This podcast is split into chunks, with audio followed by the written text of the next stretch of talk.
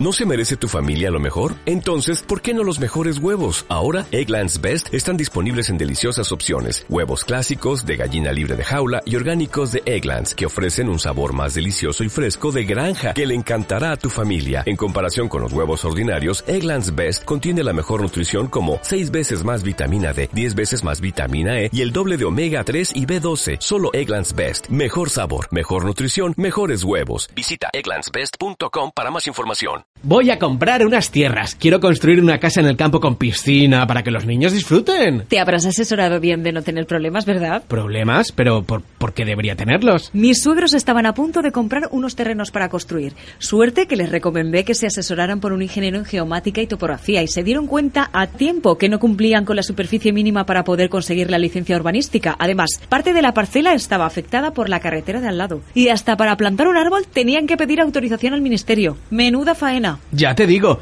no pensaba yo que habría tantos problemas. Por mi trabajo estoy acostumbrada a ver problemas con viviendas y construcciones que al final hay que derribar o parcelas que a la hora de construir no caben los chales diseñados y créeme, a mí no me pasará. Yo siempre me asesoro por los especialistas. Porque con la seguridad en el tráfico inmobiliario no se juega, asegura tus derechos con la mejor defensa posible. Colegio Oficial de Ingeniería Geomática y Topográfica. Los profesionales especializados en la delimitación de la propiedad inmobiliaria en España están en coigt.com. ¿Estudiaste ingeniería en geomática y topografía? Ahora te incorporas al mundo profesional.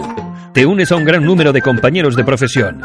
Te interesa colegiarte porque tu colegio te protege, tu colegio te orienta en tu futuro profesional, tu colegio te ayuda en la búsqueda de empleo, tu colegio te conecta con otros profesionales y empresas, tu colegio te ayuda en tu formación continua. Tu colegio te ofrece convenios, seguros, descuentos y mucho más. Y la colegiación es obligatoria en España para cualquier tipo de ejercicio. Cuantos más seamos, mejor podremos defender tus derechos.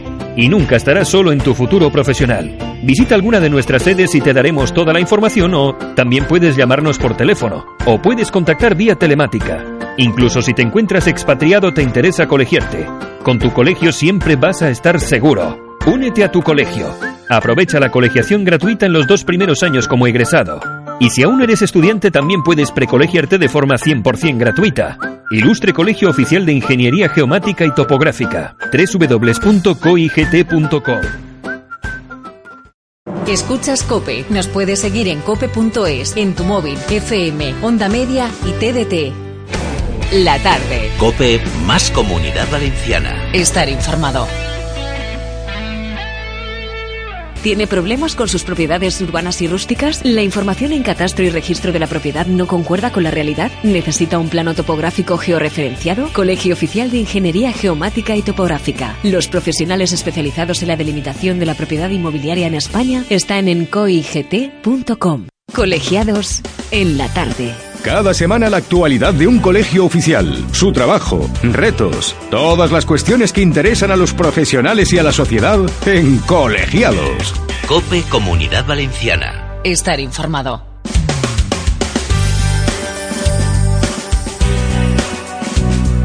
En el nostre espai col·legiados d'avui anem a saludar ja al que és el gerent territorial de la Comunitat Valenciana de Múrcia de l'il·lustre Col·legi Oficial de Ingeniería Geomática y Topográfica, Juan Pablo Navarro. Juan Pablo, ¿qué tal? ¿Cómo estás? Bienvenido. Muy bien, buenas tardes. Muy buenas tardes. Bueno, hoy vamos a tener vía telefónica a un invitado a que saludamos ya, aunque vamos primero a dar unas cuantas noticias de actualidad, pero quiero que, bueno, que sepa que lo, tenemos presente a Jesús María Garrido Sáenz de Tejada, que es el jefe de servicio de Penualidad, Unidad de Observación de Territorio, eh, su Dirección General de Geodesia y Cartografía del Instituto Geográfico Nacional.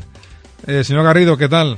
Hola, buenas tardes. Muy, muy buenas tardes, bienvenido. Vamos a tener Gracias. ocasión de hablar un montón de, de cosas en torno a la delimitación de la propiedad eh, inmobiliaria, ¿no? Y, en fin, lo que es LIDA y en Sí. qué consiste todo, todo este, este, este asunto.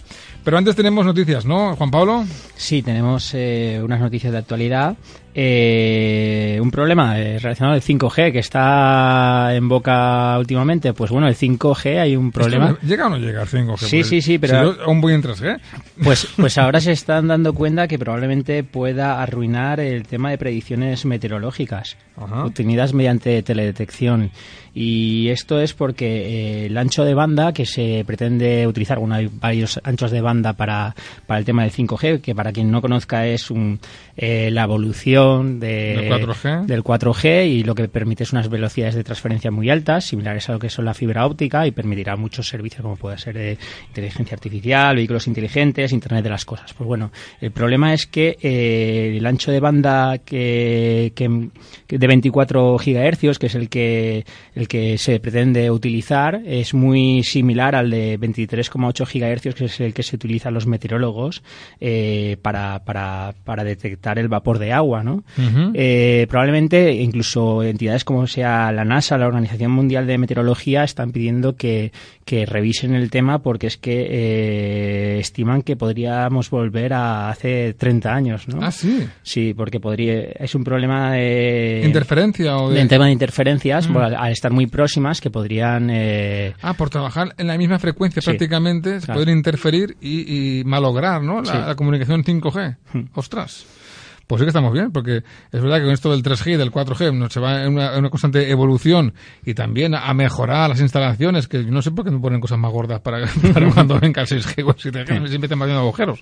Y al final vienen estos problemas. Pues estas entidades lo que están diciendo es que, eh, que, utilicen menos potencia, lo que pasa que eso, si utilizan menos potencia, el problema es que tienen que utilizar muchas más antenas, y entonces la inversión eh, de infraestructuras es más grande. Entonces, eh, bueno, yo creo que al final se solucionará, pero bueno, es, es, es, es interesante pues ver que, que sí que es un avance para la tecnología, pero, pero que está afectando a, a otros. ¿A través de qué tipo de cable viaja la información que 5G? ¿Es, la misma de, la 4G? No, es, es, es inalámbrica. Es inalámbrica. correcto, correcto. Es inalámbrica. Y también hace falta que, eso, esa es la otra. Ese tipo de, velocidades están implementadas para emitir, pero no tenemos todavía receptores de, de 5G. Hay, hay algunos dispositivos, eh, creo que Xiaomi ya tiene algunos eh, dispositivos móviles que, nos obligan, a cambiar de móvil. bueno, más, más cuestiones, eh, Juan Pablo. Eh, sí, el tema de la prescripción está abierta al máster de Ingeniería Geomática y Topografía de la Universidad Politécnica de Valencia. Eh, termina eh, en, en, unos días, el 14 de el día 14 y, es interesante pues que eh, materias que se tratan muy novedosas como son los smart cities, eh, big data, eh, minería de datos espaciales, el geomarketing, pues temas que, que hemos comentado en muchos programas, pues al final pues se están incorporando en, estos máster, ¿no? con las últimas tecnologías. Y por último comentar que ya lo comentamos en el último programa es el Geocamp 2019. Es concretamente el sábado 15 de junio, pues habrá una desconferencia que es, al final es una conferencia eh, muy abierta, sin agenda, informal, con oradores no confirmados, relacionada con lo que es la geomática y la geoinformación, que será en, en el Museo Comarcal del Horta, el Sur, en Torrent, y que eh, pues, pues está, están todos invitados ¿no? al final no eh, ya sea para, para difundir o para aprender eh, cosas relacionadas con lo que es la geoinformación y las ciencias de la tierra pueden encontrar más información en, en http 2019.geocamp.es muy bien pues como siempre, gracias eh, Juan Pablo. Vamos y ahora ya, como decíamos antes, a mantener una conversación, una charla con Jesús María Garrido Sánchez de Tejada, eh, jefe de servicio de Penoa Lidar.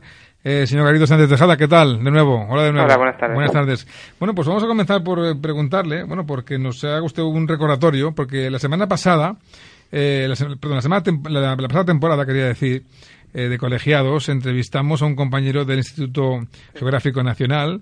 Queríamos, eh, yo quería que usted nos recordara qué es esta institución y a qué se dedica.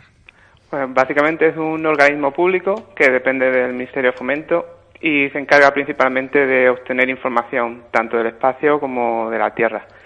Y trabaja en diferentes áreas como la astronomía, geodesia, sismología, vulcanología, cartografía, y observación del territorio. De hecho, el LIDAR eh, se enmarca dentro de la parte de observación del territorio.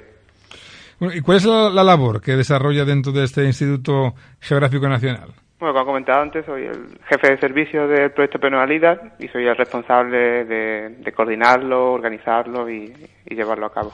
¿Qué le empujó a, opositar para formar parte de, este instituto?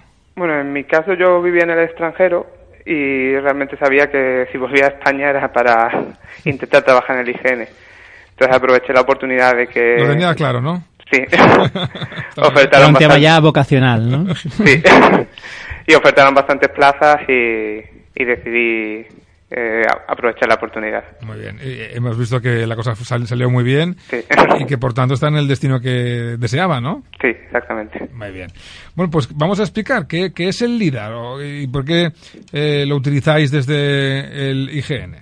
Pues básicamente el LIDAR, eh, digamos, podéis imaginar un escáner, pues el funcionamiento es básicamente el mismo. Es una tecnología que emite pulsos láser ese láser se refleja en los elementos, vuelve al sensor y registrando el tiempo que ha tardado en, hacer el recorrido y sabiendo la velocidad, calcula las distancias y obtiene un modelado tridimensional de, del territorio, de bueno, de los elementos. Y en concreto en el IGN se utiliza dentro del proyecto Penualida y este sensor va instalado en un avión. El avión va sobrevolando el territorio, va escaneándolo y obteniendo una representación tridimensional. Pero esto, y el motivo... Esto, como las películas, ¿no? Sí, un poquito. sí, un poquito, ¿no? Es totalmente. Pero eh, a veces uno ve, las pelis y piensa, bueno, pues esto es una cosa que nos lo cuentan aquí, bueno, más o menos, pues vale, te lo, te lo acabas creyendo, pero tal cual lo está explicando es, es así, ¿no? Es, es un... Eso, que, no sé, que es un... Haces de... ¿Qué tipo de de, no sé, de dispositivo o, qué tipo de, información emite ese, ese, chisme? Es un, láser, ¿no? Es un pulso de luz.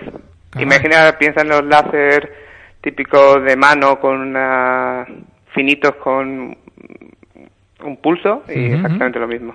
Bueno, perdón, que le he cortado, me estaba explicando, sí, que hace el barrito el, avión, sí, eh, hace una representación, sí. Y el motivo principal que se utiliza aquí es porque la tecnología LIDAR es, digamos, el tipo de tecnología que mide con mayor precisión las elevaciones. Ah, y digamos las elevaciones están definidas por las Naciones Unidas como un dato geoespacial fundamental, porque afecta a los procesos naturales, a la actividad humana. Entonces, digamos, es un producto básico para un análisis geoespacial del territorio. Caray. Como bien ha comentado Jesús, claro, es un, es un sistema aerotransportado que se utiliza, pero igual la gente conoce, conocía más el tema de las fotografías, ¿no? Porque al final sí, que lleva mucho más tiempo y estos, estos sistemas, pues sí que realmente llevan tiempo, ¿no? Y al final, al dar tan buena precisión eh, lo que es la, elevación, pues se están utilizando de forma conjunta, pues con métodos más tradicionales como puede ser la fotogrametría. Sí, son básicamente proyectos hermanos. Acabas de nombrar eh, el PENOA, voy a decirlo yo sin siglas, eh, Plan Nacional de Ortofotogrametría, caray, Ortofotogrametría Aérea. ¿Esto en qué consiste? Digamos, PENOA, la parte de PENOA de ortofotogrametría, el objetivo es obtener una cobertura fotogramétrica del todo el territorio y obtener ortofotos donde puedas medir, digamos, distancias reales. Y digamos, Penoa Líder surgió a partir de este proyecto de Penoa y por eso al final también ha heredado ese nombre. Son, digamos, como proyectos hermanos. Sí, para que los oyentes entiendan qué, diferencia hay entre, entre estos dos proyectos, es decir, entre un entre una ortofotografía y, un, y, lo que es un producto LIDAR. Pues básicamente la, la ortofoto son pues una foto tomada de un avión, básicamente. Sí. Y, y el LIDAR al final es una nube de puntos que representa el territorio. Es una, digamos, una simplificación mm. del territorio a partir de una nube de puntos. Caray. ¿Y estos son para uso propio del propio Instituto eh, Geográfico Nacional o, también para instituciones oficiales o, son públicos? Sí, son datos abiertos y públicos y lo puede utilizar el propio IGN, lógicamente, organismos oficiales, empresas privadas y cualquier usuario están disponibles y cualquier persona lo, lo puede descargar. Necesito, como soy lego en la materia, necesito que me pongas algún ejemplo, ¿eh? ¿Para qué se utiliza? No sé, ¿para qué, para qué sirve esto? ¿Cómo, cómo se podría, eh, la, cómo podría la gente como yo entender ¿no? su, su, utilidad, su importancia? Sí, la verdad que tiene, el producto en sí tiene un montón de aplicaciones, porque como he comentado antes, antes digamos, un producto básico para realizar un montón de análisis, y además como es un es un producto, son datos abiertos, como he comentado, eh, digamos, los usuarios juegan con ellos y son capaces de descubrir aplicaciones que incluso ni siquiera pensábamos que pudieran existir. pero bueno, si hay que destacar algunas de ellas, por ejemplo, eh, uno de los grandes potenciales del líder está en el ámbito forestal. Sí. Y esto es porque, si imagináis, digamos, ese típico eh, emisor de láser de mano que emite como un, rayito finito, sí. pues imaginad esto desde un avión, ese rayo de que estará a unos 2.000 metros de altura, conforme va llegando al terreno se va, digamos, abriendo. Sí. En el concreto, por ejemplo, en penalidad llega con una huella con un tamaño de 60 centímetros. Sí. Entonces, esa huella choca con diferentes elementos. Por ejemplo, un árbol. Choca en la copa, choca en la rama, choca en el suelo. Sí. Genera un retorno y, digamos, representa, cada retorno representa un punto. Entonces, digamos, es capaz de penetrar a través de la vegetación, a Ah, diferencia de las imágenes Claro, de satélite o de fotogrametría. Y sin estar, Claro. sin estar en el terreno, ¿no? Uno puede eh, vislumbrar cómo es esa orografía Debajo de. debajo del bosque. de, del bosque, ¿no? Y, y, bueno, y ver si hay, que, si hay que hacer cualquier tipo de intervención X, la que sea, ¿no? Saber qué te vas a encontrar eh, debajo, ¿no? Gracias a, a esta tecnología se, se, se puede conseguir productos distintos. Como lo, lo más normal es eh, el modelo de, de toda superficie, contando árboles, contando viviendas, que sería un modelo digital de superficie. O si finalmente lo que queremos analizar es el terreno, pues sería un modelo digital del terreno, ¿no? Y gracias a que, a que tiene distintos, eh, penetra y, y toca en distintos elementos, pues es posible pues discernir esa diferencia. ¿Y algún ejemplo de uso? O sea, de, de uso ya, eh, a- a- después de, hacer esa lectura del terreno, Sí. Sí, por ejemplo, en el ámbito forestal, pues son todo tipo de análisis forestales como, por ejemplo, mo- mo- modelado de incendios, eh, estudios de, de volúmenes de vegetación para ver cómo evolucionan los bosques, eh, los propios inventarios forestales, etcétera. Y después, por ejemplo, en otros campos como la hidrografía, eh, como ha comentado antes el compañero, genera un modelo digital del terreno. Entonces, si tenemos los ríos, podemos hacer simulaciones. Si, digamos, simulas un cauce o una cantidad de lluvia, sí. puedes simular cómo el agua, digamos, rebosa de los ríos Madre mía, guau. y ese agua hacia dónde iría. Y de esa manera puedes analizar qué zonas están en riesgo de inundación en caso de que haya mm, lluvias extremas o suba el caudal Claro. y tomar medidas preventivas para evitar que esas zonas se, se inunden. Ese ejemplo es fantástico, lo he entendido perfectamente. Claro. Sí, sí, sí, no, no, es verdad. Uno, uno puede, si sabe cuál es la orografía, que a veces no está a la vista de cualquiera porque son zonas inac- inaccesibles, puede prever, ¿no? Cuál va a ser el, el curso del agua en caso de que ese, ese Sí. río en concreto se, se desborde y prever, porque a veces, muchas veces, cuántas veces, ¿no? Este tipo de desgracias nos pillan por sorpresa y no hay solución posible hasta que ya la cosa está, está encima. Claro, en el futuro, gracias a esto, podríamos pre- prevenir pues eh, catástrofes y poder eh, y, y poder eh, evacuar pues eh, distintas Sí, sí. zonas. Lo para que igual tendremos el problema de que no podremos determinar si va a llover o no va a llover, ¿no? Si tenemos el No, problema. no, pero muchas, muchas veces... Poco a poco. a- veces eh, no, se, no se acometen según qué acciones Sí. porque no se sabe cómo va a evolucionar un tipo de esta catástrofe y aquí lo, lo podemos anticipar, lo cual está, Mm. está fan- es fantástico. Has Sí, hablado... Dime, dime. Sí, que por ejemplo el compañero antes ha hablado de lo de 5G Sí. y una de las aplicaciones que está iniciándose en la- con el uso de datos LIDAR, Ujú. digamos, con esta nube de puntos también puedes obtener digamos una representación tridimensional de las zonas urbanas, de las ciudades. Y ese, digamos, esa, esa modelización puede servir como digamos el armazón de lo que son las smart, smart cities. Y a partir de ahí también puedes hacer análisis de, de la señal 5G, de cómo puede, digamos, expandirse en las ciudades. Qué bueno. Has nombrado eh, aviones eh, dotados con este tipo de dispositivo. ¿También se puede usar esto con, con drones? Sí, de hecho, bueno, se ha empezado como suele ocurrir. Primero, en los drones se ha empezado a utilizar la fotogrametría, Ajá. porque eso es más barata y más asequible. Claro. Y sí que en los últimos años recientemente ya se ha empezado a introducir en el mercado la tecnología LIDAR en drone. Y digamos, eh, la diferencia con mm, la tecnología desde avión es que el campo de actuación es menor, son, Lógico. digamos, pues actuaciones más locales y específicas pero digamos con esto no estoy mucho menos criticando sino que son digamos pues complementarias Claro, tienen claro. funciones diferentes y se, se complementan Qué bueno. Esto, esto será carísimo, ¿no? ¿O cómo está el tema? Esa tecnología, la tecnología LIDAR, digo. Para, el usuario de a pie se, va un poco de, precio. Pero... No, no, no, bien, bien, pero está bien comentarlo, ¿no? Eh, en fin. sí, pues un sensor LIDAR eh, está en torno eh, de avión, en torno a un millón de euros. Más tienes que tener un avión, lógicamente. No, no, no, hay, que, contar las, las, las, las, cosas, claro que sí. Eh, bueno, ¿qué, ¿qué diferencia existe entre el LIDAR y el láser escáner que hemos hablado en otras ocasiones aquí en este programa? Sí, bueno, me imagino que cuando había hablado del láser escáner, habla hablado, digamos, de el láser escáner de topografía en su mm. trípode. Pues realmente es lo mismo. De hecho, el, láser escáner también se llama LIDAR terrestre. Ah, muy bien. Porque realmente el sensor LIDAR puede ir instalado en diferentes tipos de plataformas. digamos, si empezamos desde arriba hasta abajo, puede ir instalado desde satélites que de hecho la NASA ha lanzado este año un satélite para medir casquetes polares y tal. Aviones, como he comentado, o sea, son sensores transportados en avión, en dron o incluso en helicóptero para proyectos lineales como tendidos eléctricos.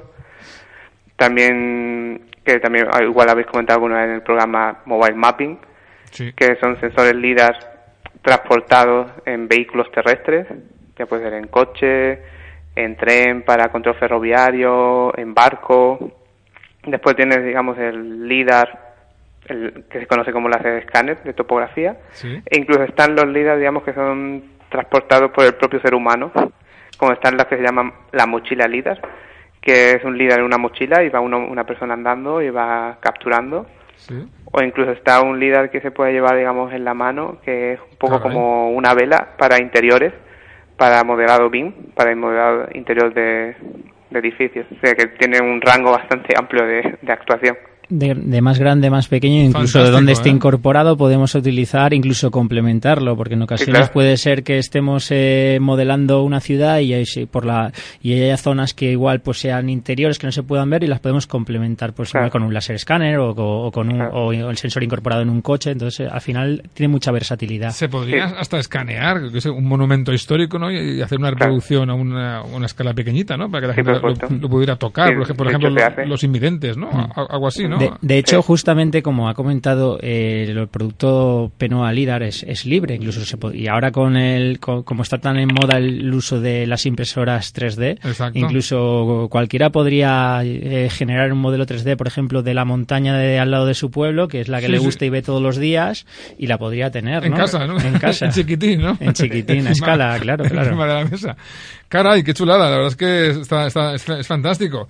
Bueno, pues ya estamos eh, terminando esta charla. No sé si quieres añadir algo más, Juan Pablo. Sí, eh, ¿cuáles son los próximos proyectos que vais a desarrollar con, con esta tecnología y qué, estáis desarrollando ahora mismo? Bueno, dentro, digamos, de, ¿refieres la tecnología LIDAR en general o, digamos, más el proyecto Penua LIDAR en sí? Eh, bueno, cualquiera ambos casos. De, ambos casos. digamos, la parte de tecnología LIDAR, por ejemplo, hay que está iniciándose, pero todavía está muy verde el tema, por ejemplo, de utilizar Big Data y Machine Learning, porque al final es una gran cantidad de datos impresionantes y es difícil manejar. Y después los procesados hay que hacer algoritmos de clasificación para discernir la nube de puntos.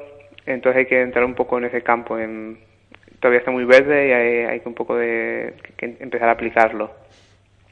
Después, como comentaba antes, también hay que empezar a ver el campo de, de realizar modelos de ciudades 3D para, para hacer productos básicos de Smart City. Digamos, son un producto, el modelo 3D básico al que puedas añadir todo tipo de atributos de ciudad, información catastral, eh, cualquier tipo de información que puedas añadir para análisis de, de ciudades.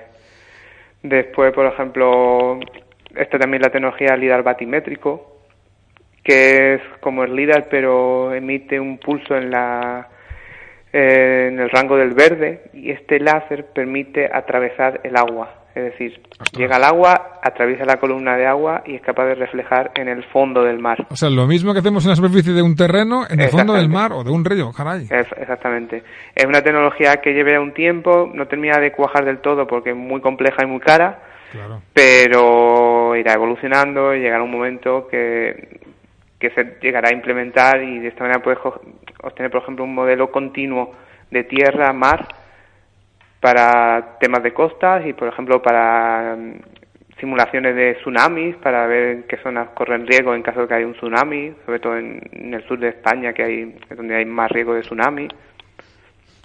Como, como, bien ha comentado Jesús, al final es una ingente cantidad de información y, el problema, y bueno, que se ha estado resolviendo en los últimos años y se irá resolviendo es, pues, conseguir esa esa limpieza, ¿no? De retirar los datos que, realmente no valen y, para conseguir al final unos datos que con los cuales se puedan trabajar, que no hace que no haga falta equipos eh, muy potentes para poder resolver esos, esos problemas y al final eso pues la evolución pues eh, irá marcando pues nuevos sistemas pues como ha comentado de con sensor eh, sensores que puedan penetrar en el agua incluso una mayor capacidad de, análisis ¿no? y también actividades ¿no? de conservación del medio ambiente hoy que estamos en el día del medio ambiente que estamos un poco todos más concienciados al menos hablando más del asunto también la tecnología no se puede utilizar en esta en esta materia Sí, de hecho se puede utilizar para, algunas me llegan peticiones de universidades o de centros de investigación para utilizarlo para estudios de cambio climático.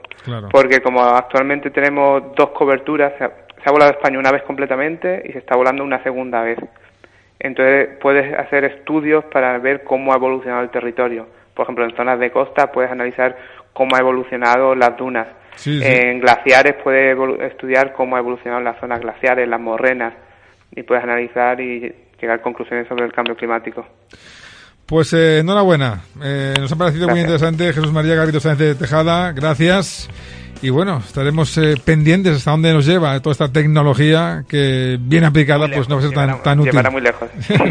Muchísimas gracias. Muchas gracias. Muchas gracias. Hasta luego. Pues eh, Juan Pablo Navarro, se ha acabado el tiempo. Muchísimas gracias una vez más. Hasta dentro de 15 días. Gracias a vosotros. Nos vemos en dos semanas. Se acaba la tarde en Cope Valencia. Bueno, no, no se acaba. Se acaba este espacio porque la tarde continúa con la tertulia con eh, Vicente Ordaz y sus contertulios con el análisis de la actualidad. Nosotros, mañana más, de 1 a 2 y de 4 a 6, como siempre, aquí en Cope Valencia. Hasta mañana. Adiós.